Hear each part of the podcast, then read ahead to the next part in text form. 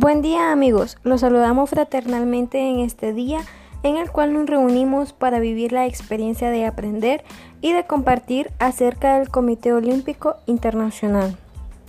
Pero, ¿qué es el Comité Olímpico Internacional?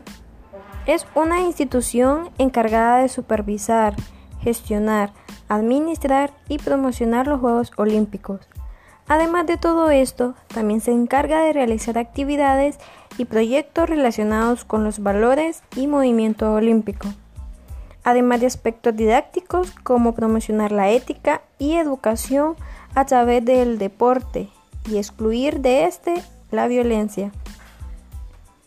Un objetivo del Comité Olímpico Internacional es reforzar la cooperación en el ámbito de, de desarrollo a través de actividades deportivas una dimensión no cubierta hasta ahora por los organizadores deportivos, como la FIFA y la UEFA, más concentrados en el aspecto mercadeo como suele ser con la gestión del fútbol profesional. El presidente del Comité Olímpico Internacional convocó un fin de semana en el Museo Olímpico en Lausana el primer foro conjunto con las Naciones Unidas para conseguir ese objetivo que es vincular el deporte con el desarrollo y la paz. Cabe señalar que ambos organismos obtuvieron recientemente la condición de observador en las instancias internacionales para reforzar precisamente la cooperación en el ámbito del desarrollo a través del deporte. Pero, ¿qué órgano lo compone? Se compone de dos órganos, que es la directiva del Comité Olímpico Internacional, que este es el principal órgano, es el máximo responsable de la toma de decisiones. Consta de un presidente, cuatro vicepresidentes, un director general y nueve miembros ejecutivos. Y tenemos también las comisiones del Comité Olímpico Internacional.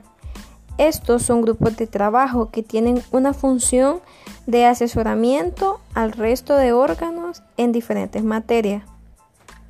Su constitución es competencia del presidente. Este decide su creación, la emisión que han de realizar y su disolución. Además de ser miembro de pleno derecho en todas las comisiones, hacen referencia a nuestra base sobre la que vamos a hacer el análisis del caso, la triple cuenta de resultados. Hemos recopilado algunas de las comisiones encargadas de estudio de las tres variables, que son la económica, la social y medioambiental de los Juegos Olímpicos en su sede.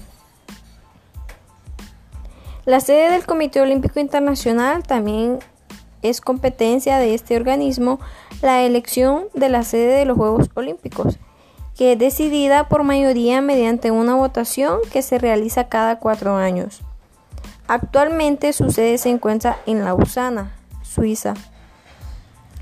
En 1915 se había sucedido ya cuatro ediciones de los Juegos Olímpicos modernos y la sede del Comité Olímpico Internacional permanecía en París, pero para los Juegos de la Sexta Olimpiada, que correspondieron al año de 1916, la organización de los Juegos se había concedido en Alemania y ante el temor de que los hermanos reivindicasen el derecho del traslado de la sede del Comité Olímpico Internacional a suelo alemán, habida cuenta de la tensa situación política mundial.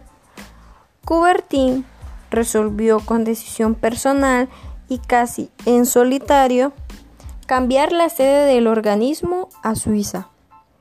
Y fue así que el 10 de abril de 1915 en la sala de reuniones del Ayuntamiento de Lausana fueron firmados los documentos que establecían en esa ciudad. Provisionalmente en el Centro Administrativo Mundial del Olimpismo El barón Godofredo de Blonay, un suizo, asistió a Coubertin y aceptó, en lo sucesivo, sustituirle en las funciones oficiales a partir de el 1 de enero de 1916.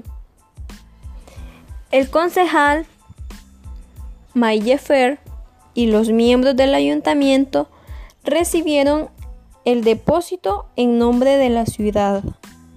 El Consejo de Estado del Cantón de Baud se asoció al acto y Mota, entonces presidente de la Confederación Helvética, participó del acontecimiento enviando un caluroso telegrama en nombre del Consejo Federal Suizo. El Comité Olímpico Internacional es una asociación de derecho público. Este actúa pese a su imparcialidad política a escala mundial y dirige bajo el imperio de sus normas a 205 comités que se comprometen a atacar de forma inapelable sus decisiones. Las negociaciones que el Comité Olímpico Internacional mantiene con los diversos estados como consecuencia de la organización de los Juegos son llevados al más alto nivel y el presidente es recibido por los mandatarios de los distintos países con las consideraciones propias de un jefe de Estado, discutiendo con ellos y en el mismo plano los problemas a resolver. Sin embargo, y pese a lo opuesto, la opinión de los dominantes es que el Comité Olímpico Internacional es una organización no gubernamental de derecho privado. En este sentido, el artículo 52 del Código Penal suizo dispone que las sociedades organizadas corporativamente que posean un fin especial y una existencia propia adquirirán la personalidad jurídica, haciéndose inscribir en el registro de comercio. Las asociaciones que no posean finalidades lucrativas están dispensadas, sin embargo, de este registro.